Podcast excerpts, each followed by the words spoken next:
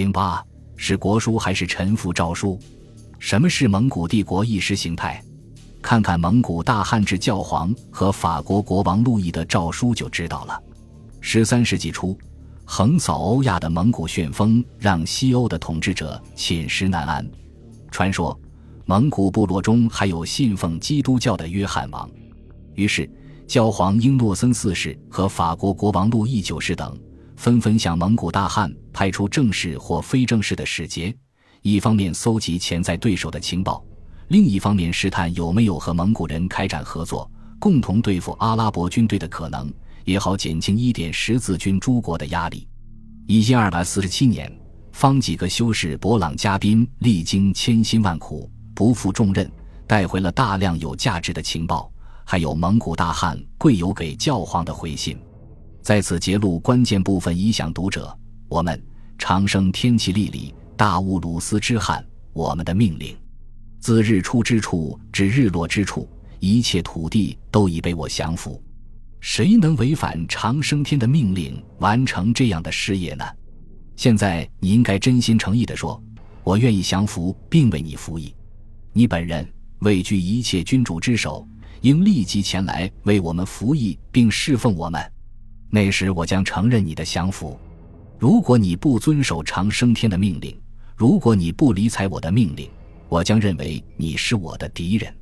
同样的，我将使你懂得这句话的意思。如果你不遵照我的命令行事，其后果只有长生天知道。这封回信，或者干脆说这道命令的末尾，还印有大汉玉玺，文字意为“长生天气历里，大蒙古乌鲁斯全体之汉圣旨，敕旨所至，臣民敬肃尊奉。”贵由回信的内容显然不止让老教皇失望透顶。著名的卡诺萨之辱就发生在那个教权尊于王权的中世纪欧洲。说的是神圣罗马帝国皇帝亨利四世，因为和教皇格列高利七世起了冲突，被教皇革出教门，只好亲自前往意大利北部的卡诺萨城堡，在教皇下踏出的门外，赤足露顶，冒着漫天飞雪。跪求了三天三夜，才让教皇消气。有人用跪由那般语气训斥养尊处优的教宗大人，大概还是破天荒头一回。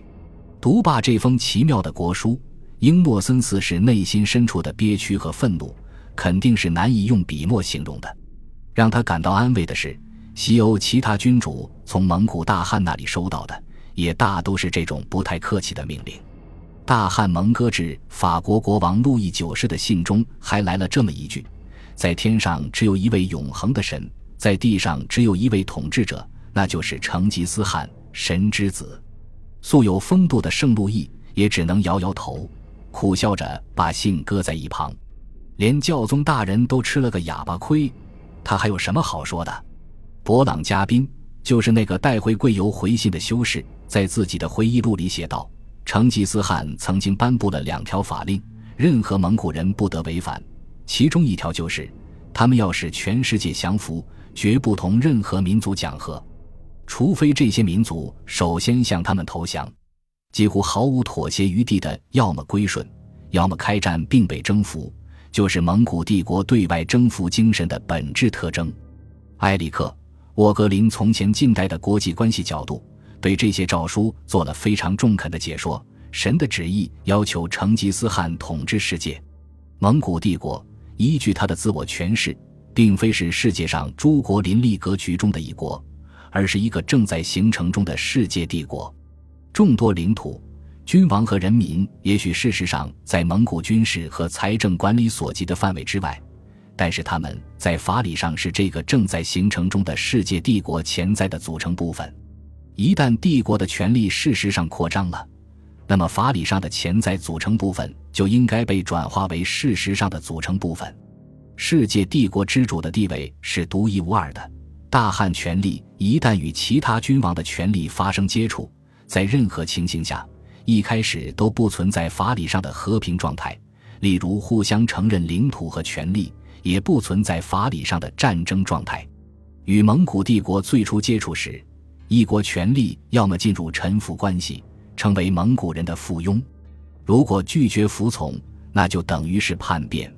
由于后一种选择而招致的暴力行为不是战争，而是一种讨伐，是得到神意支持的。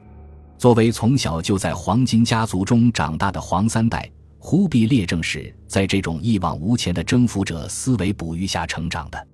读读他给日本国王的两道诏书，比起贵由和蒙哥来，语气虽然还算客气，却毫无转圜余地。第一道诏书中这样写道：“日本密尔高丽开国以来，亦使同中国，至于朕功，而无一成之时，以通和好。”上恐亡国之之未审，故特遣使持书布告朕心。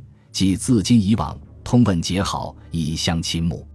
且圣人以四海为家，不相通好，其一家之理哉？以之用兵，夫属所好，亡其图之。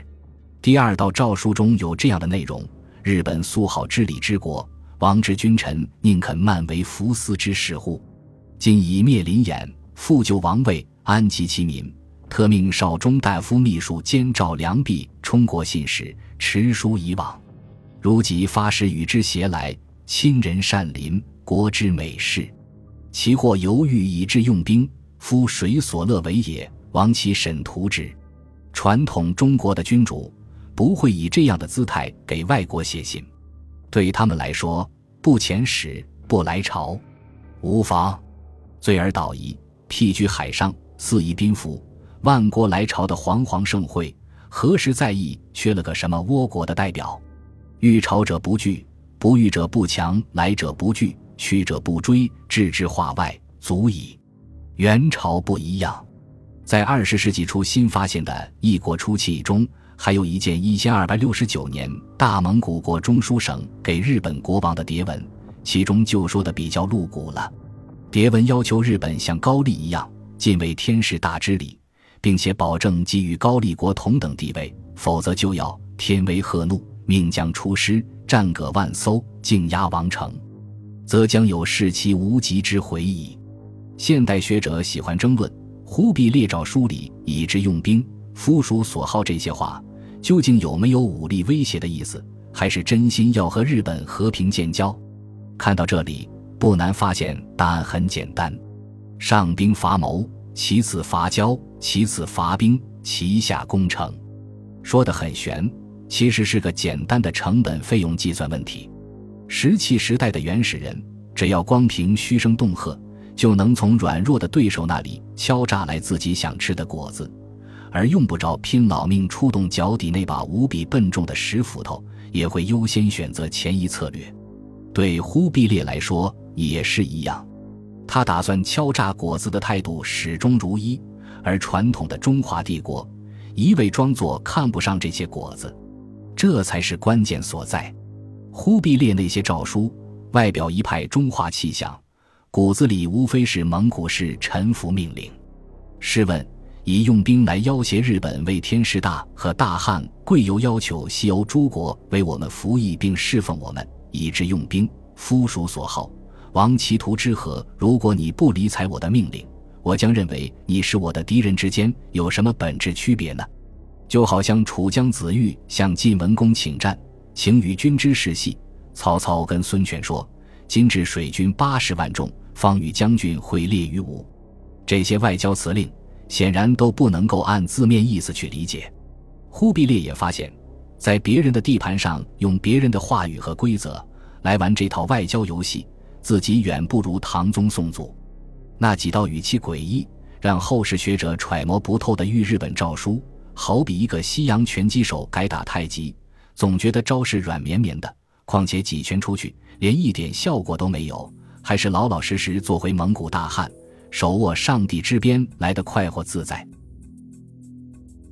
本集播放完毕，感谢您的收听，喜欢请订阅加关注，主页有更多精彩内容。